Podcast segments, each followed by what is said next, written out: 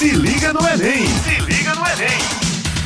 Olá, pessoal! Estamos aqui na Rádio Tabajara com o programa Se Liga no Enem, programa de preparação para o Exame Nacional do Ensino Médio, produzido pela Secretaria de Educação do Estado.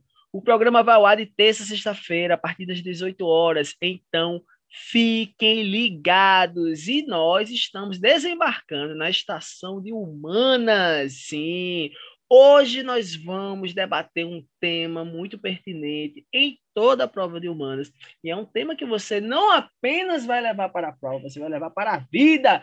É por isso mesmo que eu estou hoje na companhia desse baita mestre da filosofia. Chega para cá, professor Ijaelson. Olá, olá, professor Tiago e toda a galerinha do Se Liga no Enem. Muito bem-vindo, bem-vinda a mais uma estação de humanas. Para mim é uma alegria estar aqui partilhando deste momento tão bacana. E é isso aí, Tiago, apresente-nos o tema aí é, desse nosso podcast, dessa nossa estação de humanas desta semana. Diga-nos!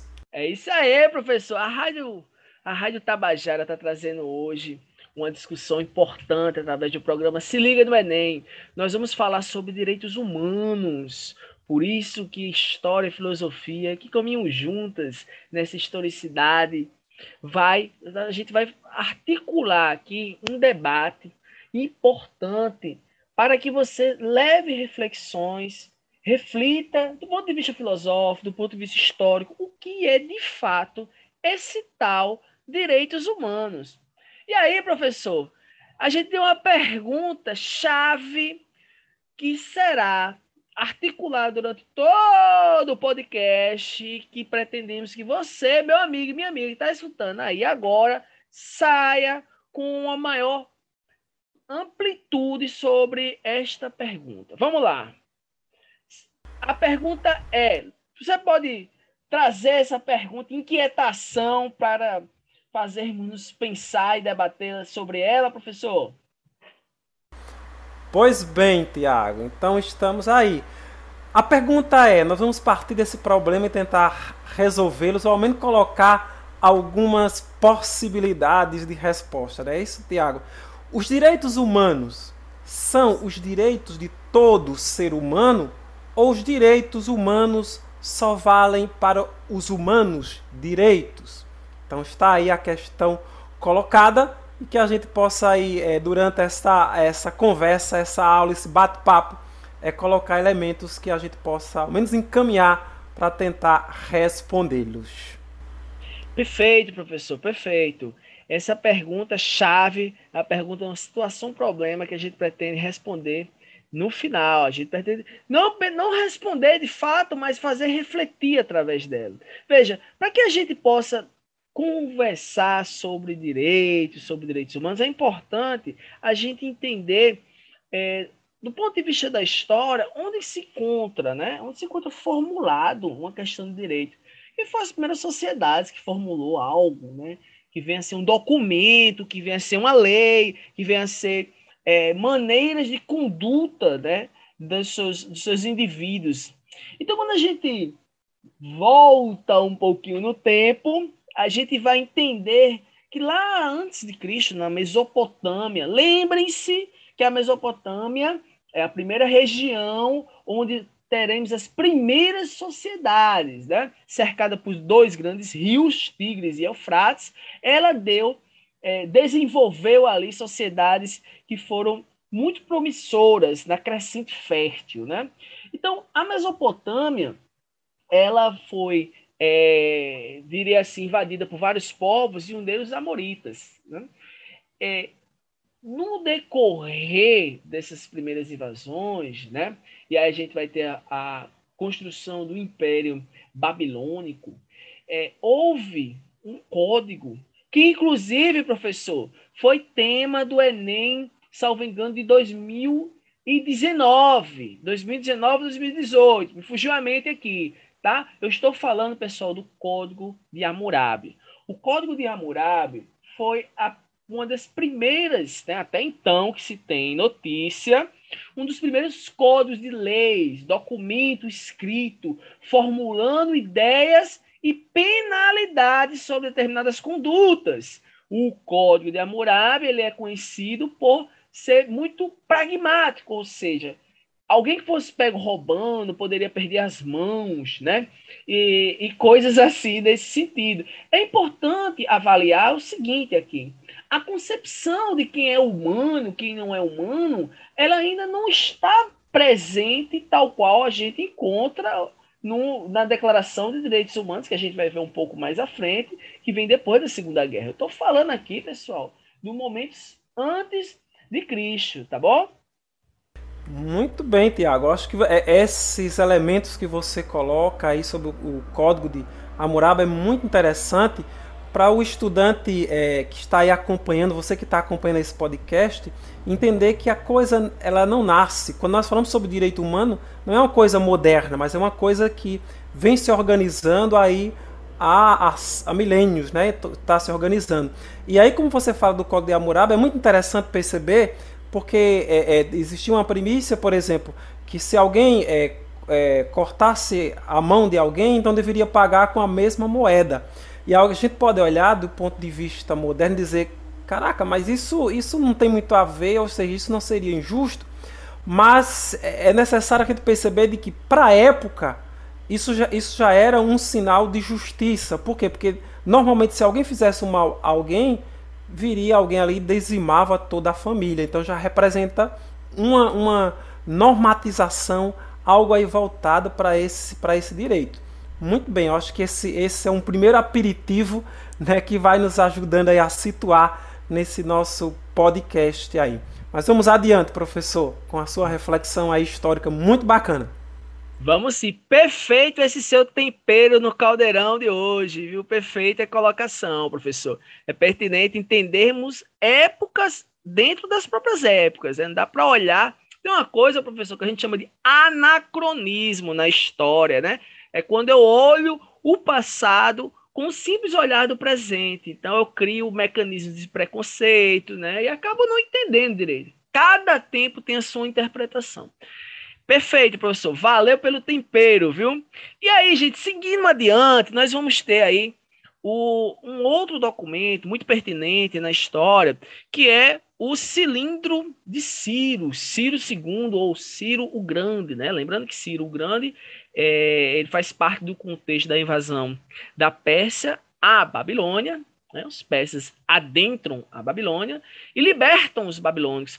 Um fato interessante aqui do ponto de vista da história, professor, é que quando Ciro faz isso, ele dá liberdade religiosa a todos os povos.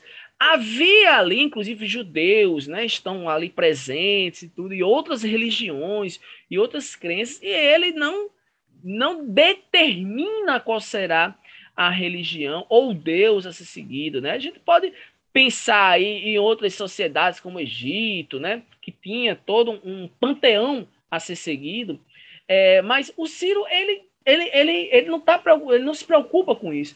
E é uma primeira percepção de liberdade religiosa. Eu estou falando, pessoal, de 500 anos antes de Cristo. O cilindro de, de Ciro, né? Ele, ele está, salvo engano, na França, né? no Museu Francês, e ele é um dos documentos mais antigos que incorporam uma percepção de direito na história da vida humana. Então, professor, a gente tem mais um exemplo aí, né? Estamos aí na Idade Antiga vendo vários exemplos de como que há uma preocupação de criar legislação que faça com que as pessoas tenham uma conduta, é, não uma, uma conduta que vai afetar o outro, né? Mas para viver em harmonia, para que nós possamos viver né, num convívio em sociedade, que nada mais é indivíduos que se juntam e contemplam uma mesma código, né? Um mesmo, é uma mesma maneira de vivenciar, de se socializar. Então, a, a lei é o que a gente, talvez, do ponto de vista filosófico, o pode é, é, adentrar aí quando achar necessário, mas a lei, ela tem uma perspectiva de ser uma âncora, né? Ninguém pode sair voando ao seu bel prazer, né? Você tem uma âncora ali, né? Então você isso não se dá apenas no tempo presente. Essa maneira de percepção de leis, de, de, de legislação, está, como nós estamos acompanhando, desde de muito antes. Eu queria trazer aqui o Código de Justiniano. Olha só, professor, o Código de Justiniano, ele já é depois, né, depois da, da, da do que se fala da queda do, do, do Império Romano do Ocidente. Eu estou falando de 527. É interessante falar do Código de Justiniano, porque o Código de Justiniano, ele, de certo modo, influenciou o Código Romano. Sim, mas por que, que a gente está falando Código Romano? Ora, o nosso Código de Leis, né, ele é pautado nas concepções da jurisdição romana. Então veja só o que é que dizia lá no Código Justiniano. Você tinha formulado pelo Código Justiniano as novelas, que eram leis publicadas em jornais que deveriam ser seguidas, né? Você tinha as institutas, que eram princípios de direito romano, que se via, se via como um manual para que os estudantes estudassem né? É, é, nas, nas faculdades. Você tinha o digesto, que eram as constituições romanas, e você tinha a reunião das leis. Então, essa perspectiva do Código Justiniano, que tão, tão influenciou o, o, a jurisprudência né, romana, ela dizia assim, em poucas palavras, algo que para a gente parece ser normal, mas para a época não era. Olha só, ninguém é forçado a defender uma causa contra a própria vontade. Né? Em outras palavras, você não, você não, ninguém é forçado a criar uma prova contra si próprio. Isso para agora é muito natural, mas veja que naquela época, se um vizinho acusasse o outro, né, esse vizinho ele tem é, uma, diria assim, uma condição social maior, a, a, outra pessoa não tinha direito de defesa. É a primeira percepção do habeas corpus, inclusive, né? Porque você poderia se defender livre, né? Você não precisava ser preso para ser julgado. Você livre iria se defender. Ninguém sofrerá penalidades né, é, por pensamentos. Né? Ninguém pode ser retirado à força de sua própria casa. Nada que não se permita ao acusado deve ser permitido ao acusador. Então, o que o acusado não pode pegar como prova, o acusador não pode também. Então, tudo fica em cargo da prova. Né? Aquele que acusa tem que provar, e aquele que nega né, determinado, é, determinado crime tem que provar. É algo né? Eu estou falando aí do Império Romano, né? É, é, pós a queda do, do Império Romano do Ocidente, mas ainda é, é, é Império Sacro Império Romano, né? Veja, eu tô, eu tô aqui falando 500 anos depois de Cristo, né? Se a gente acelera o tempo aí, bota mais 1500 anos, a gente vai ver que esse nexo de leis ele está presente hoje em dia na nossa jurisprudência. Muito bem, muito bem, Tiago. Acho que é muito interessante que esses elementos aí que você traz dessa do código antigo para demonstrar tudo isso e que demonstra que esses contratos, né, que depois a gente vai chamar de contrato social, de, a gente vai dar uma série de nomes posteriormente, mas ele, ele nasce aqui, ou seja, é, a comunidade ela começa a se organizar né, nessas leis e pensar como que o direito ele pode humanizar e pode dar limites aí ao próprio humano, né? E aí me permita que faz, é, somar esta sua belíssima é, exposição aí antiga, também a filosofia antiga. A filosofia antiga, por exemplo, com Sócrates, com Aristóteles, é, com Platão, então começa a pensar um pouco já essa essa questão aí é, que você coloca, ou seja, essa é pensado o direito humano nessa perspectiva filosófica. O direito humano ele tem como base aí a, também a, a filosofia, né? E ele surge como resistência à opressão e à tirania. Então eles vão aparecendo aí nesta, nesta ótica, certo? Então, de um ponto de vista histórico da filosofia, não estou trazendo aí o histórico né, que Tiago trouxe, mas o histórico da filosofia. Então, por exemplo, Sócrates, Platão, Aristóteles ele tem uma preocupação com a questão da justiça, da ética, do direito. Então eles vão navegar por esse caminho aí, né, que, que é colocado. Ou seja, há uma preocupação. Aquilo que era simplesmente determinado pelos deuses ou, ou por uma cultura que tinha como base é, um teocentrismo muito acentuado, que tinha como base as decisões da crença, então ela começa a romper com esse, com esse tipo de sociedade e abre-se espaço para uma sociedade que tem como base agora o direito, a ética, a condição humana. Então se percebe, é, vê os costumes e os modos como aquele pessoal está vivendo, então se são adequadas. Então, para a gente pensar que essa luta pelo direito, é, ela já é bastante é, antiga, né, e continua ainda, né, nos dias de hoje, né, e que, que prevalece, não é isso, professor Tiago? Perfeito, professor, perfeito. Bela, belas colocações.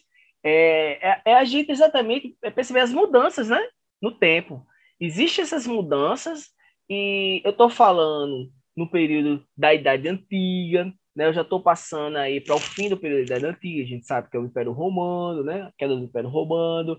E aí as concepções de mundo, né, professor, vão, vão se alterar, né? A gente vai adentrar na Idade Média, a gente vai ver é, que na Idade Média o recurso para algumas explicações são explicações religiosas, depois a gente vai entrar na Idade Moderna, eu acho que tem alguns nomes que o senhor pode trazer aí é, com maior propriedade, porque eu acho que a Idade Moderna ela trouxe a razão para o meio do tabuleiro, né?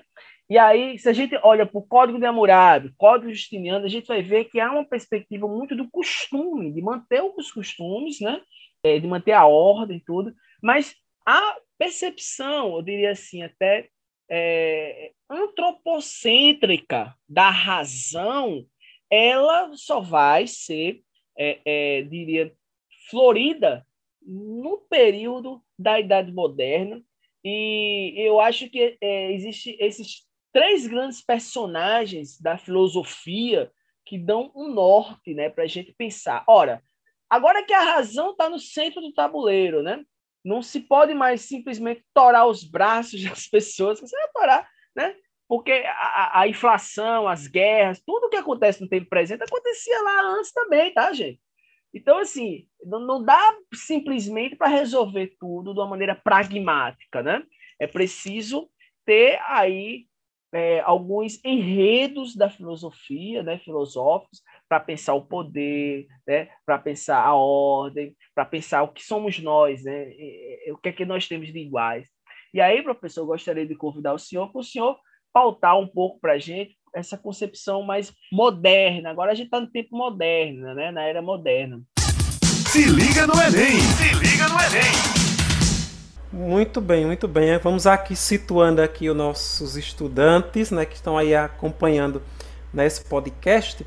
E aí é, é, eu somo aqui dois, três nomes, né, que inclusive são aqueles queridinhos aí do Enem, seja na sociologia ou na filosofia, que é Thomas Hobbes, John Locke e Rousseau. E o que é que eles trazem?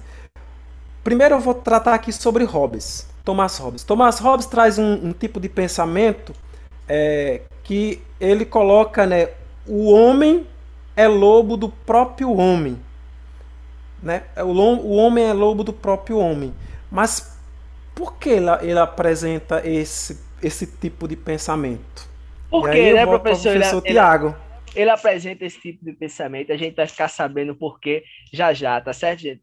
Estamos aqui na Rádio Tabajara com o programa Se Liga no Enem, Paraíba, uma iniciativa da Secretaria de Estado da, Edu da Educação e da Ciência e Tecnologia para apoiar a preparação para o Exame Nacional do Ensino Médio na Paraíba. Estamos aqui direto da Rádio Tabajara, uma conversa, um bate-papo sobre direitos humanos. Eu, professor Tiago Brandão de História, junto com o professor Ijaelson Pimentel, e nós vamos voltar aí a falar um pouco sobre direitos humanos numa perspectiva filosófica já na era moderna.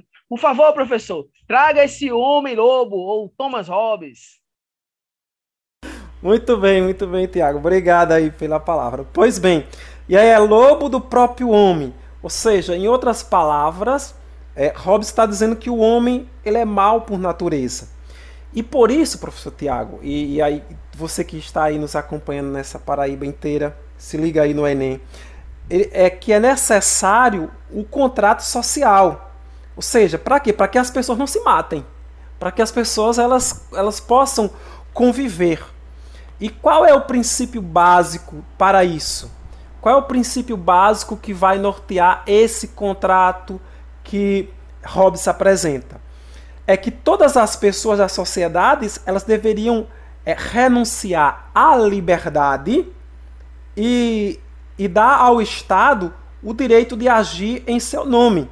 Né? Ou seja, e reprimir aqui todos os, os, os seus excessos de liberdade interesses pessoais e confiar isso ao Estado. Por exemplo, é, do ponto de vista da segurança, da polícia, então você não vai é, esganar alguém que tenta te é, roubar a tua casa, mas o Estado teria a responsabilidade disso. Ou seja, você renunciaria esta liberdade para que o Estado aí é, controlasse ou administrasse né, essa, essa realidade. Certo? Então esse é o primeiro princípio. É o que é apresentado aí por Thomas Hobbes. E aí vem um outro, um outro personagem chamado John Locke, que ele vai dizer: se os governantes exercerem o poder além do direito, será uma é, degeneração é, tirânica. O que é que ele está falando? Ele está falando do excesso do, poder. De quando os governantes ele exerce esse poder além daquilo que lhe é permitido, que gera um problema. A gente sabe muito bem disso e a gente vê. Está muito aplicado, por exemplo, nas ditaduras, está aplicado nos governos autoritários. Né? E qual seria a saída, é, segundo John Locke? Seria pensar é, a questão do equilíbrio entre os poderes. Por exemplo, numa, num, num presidencialismo, numa, é, numa, democracia, então seria o equilíbrio entre os poderes legislativo, executivo e judiciário. Então, seria uma, uma primícia para é, a vivência concreta desse, equilibrada desses poderes, né? E o cidadão aí, segundo Locke, ele possui o direito de é, contestar a legitimidade do governo. Onde está aqui, professor Tiago, a questão do, do, protesto, a questão. Ou seja, o governo só é legítimo quando ele, quando ele é reconhecido.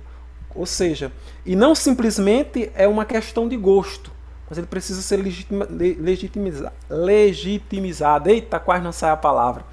Certo? Então, e aí, é, é, é, Locke ele vai defender a questão da propriedade privada, ou seja, é, é direito do Estado garantir a, propriedade privada, o Estado tem o direito, né? Então deve garantir toda, por exemplo, moradia, saúde, então essas coisas todas, né? E contrapondo, né? E contrapondo um pouco esse pensamento, aí vem o Rousseau. Rousseau, né? Que para Rousseau ele é, é um diferente é, do, do, filósofo que a gente viu de Thomas Hobbes, né?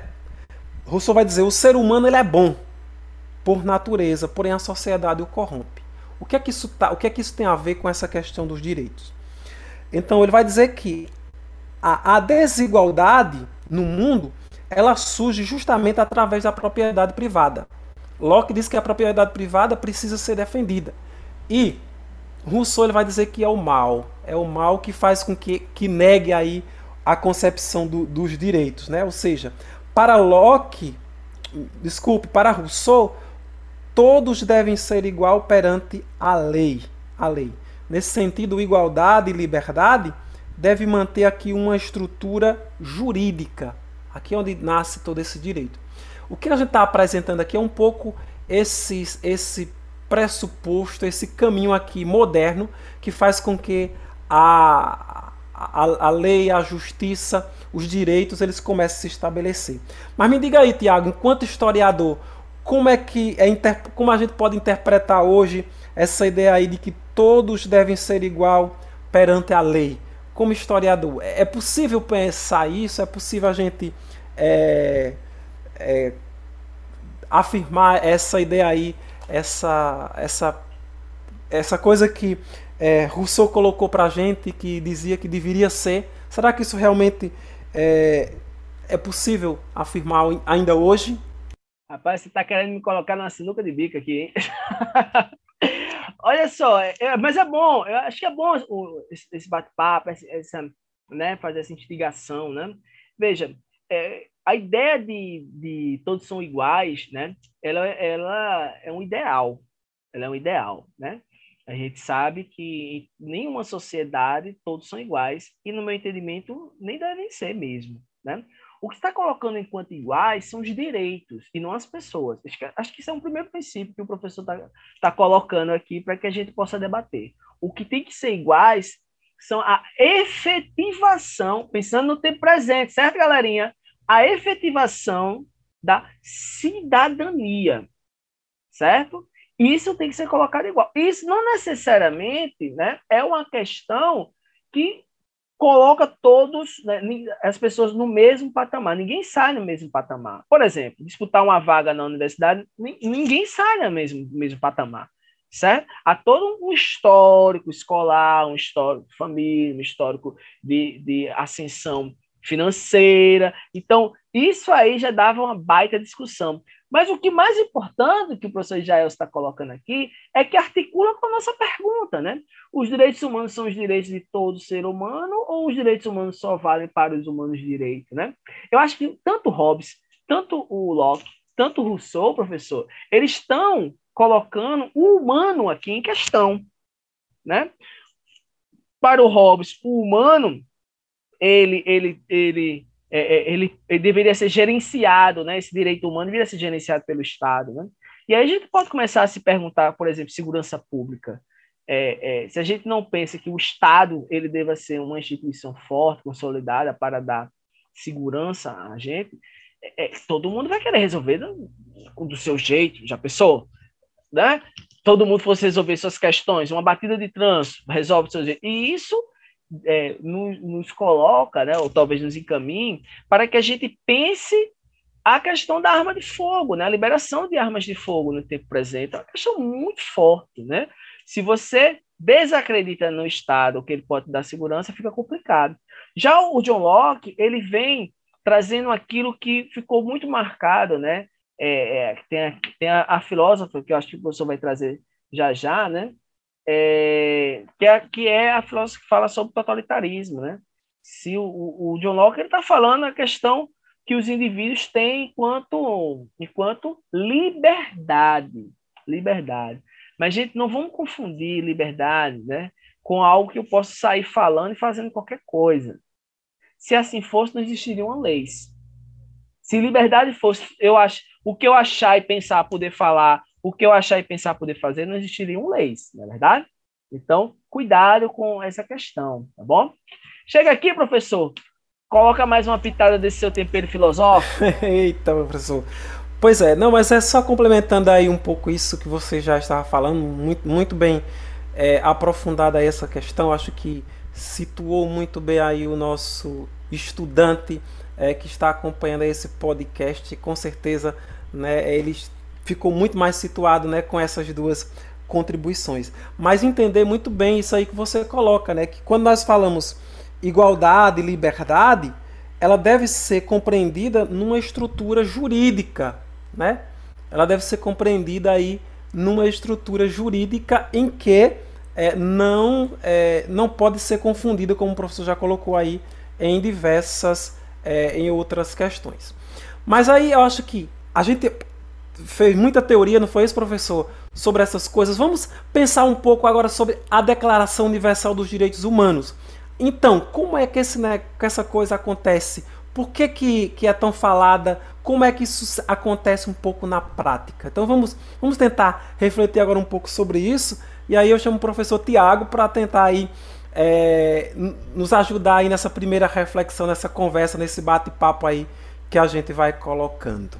Perfeito, professor. Olha, a questão, a, o, a Declaração dos Direitos Humanos, né, Declaração Universal dos Direitos Humanos, ela tem é, como preponderância a questão da igualdade, né, da igualdade, de reconhecer, de positivar, né, de positivar o ser humano de reconhecer a diversidade, de reconhecer a universalização. É um documento que, de certo modo, ele é, ele é complexo porque ele tenta resolver algo, como a gente está vendo aqui nesse podcast, né, vem sendo é, é, costurado né, de anos e anos. Né? duas questões são importantes para você, né? A gente tem aí 10 minutinhos. Duas questões são importantes para você, meu amigo estudante, né, que está se preparando para o é, pro Enem. A gente tem a questão do, dos direitos do, perdão, da Revolução Francesa, né? A gente tem na Revolução Francesa a base para a nossa para nossa percepção de direitos humanos, né?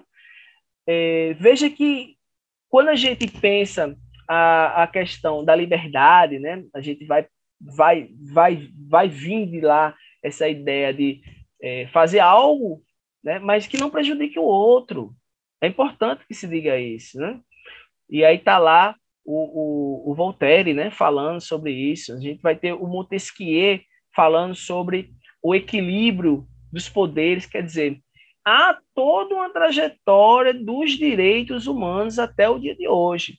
E a declaração, a, já a declaração pós Segunda Guerra Mundial, é esse o contexto, muitas pessoas morreram, as pessoas foram aniquiladas por uma perspectiva que a própria ciência à época defendia, ou seja, existem raças humanas diferentes, umas são superiores e outras são inferiores.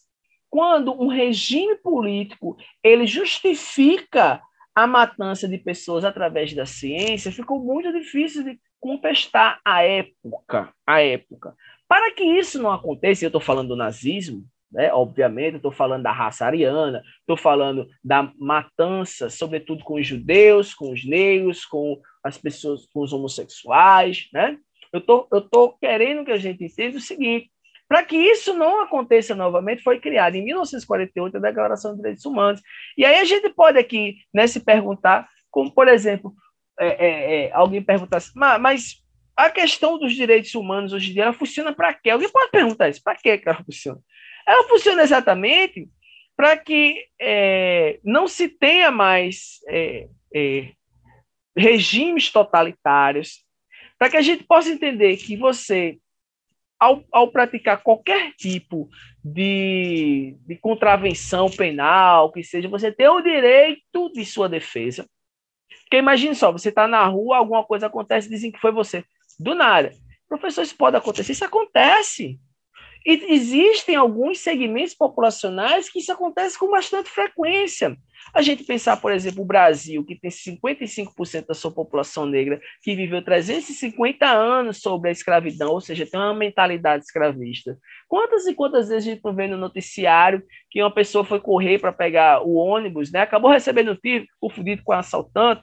Ou então, quando a gente pensa a questão do, da negação de direito das mulheres, quando a gente pensa, por exemplo, a questão da violência contra as mulheres, ou quando a gente vai pensar coisas mais, é, é, é, mais é, diria assim, mais macro, né? Quando a gente vai pensar o direito que o sujeito tem de cumprir uma pena pelo aquilo que ele fez, de uma maneira que ele possa cumprir aquilo, né? Porque a questão dos direitos humanos, professor, né? Ela, essa pergunta é para o humano direito, né? A questão dos direitos humanos essa falácia, o humano direito, quem seria o humano direito? Né? Seria o ariano lá do nazismo? Seria o colonizador, né, que veio para cá colonizar os indígenas? Quem seria esse humano direito? Seria ou, ou alguém que está vestido de uma maneira diferente, ou alguém que tem uma é, pertence a uma classe social diferente? Quem seria esse humano direito? A ideia é que o direito ele tem que funcionar para todos mas na sociedade em que vivemos, a gente sabe que um, é, como aconteceu ano passado, você sabe com quem, com quem você está falando, você, você, você lembra disso, professor, né? Um, um, sujeito foi pego na rua, você sabe com quem você está falando, olha só. Né? Ou seja, ele está acima da lei. É, os direitos humanos existem exatamente para puxar esse sujeito e dizer, vem cá, senta cá, você não é assim, né? não é assim que pode ser. Você não é diferente dos outros. A verdade você é, mas a sua cidadania não é maior do que a de ninguém, né?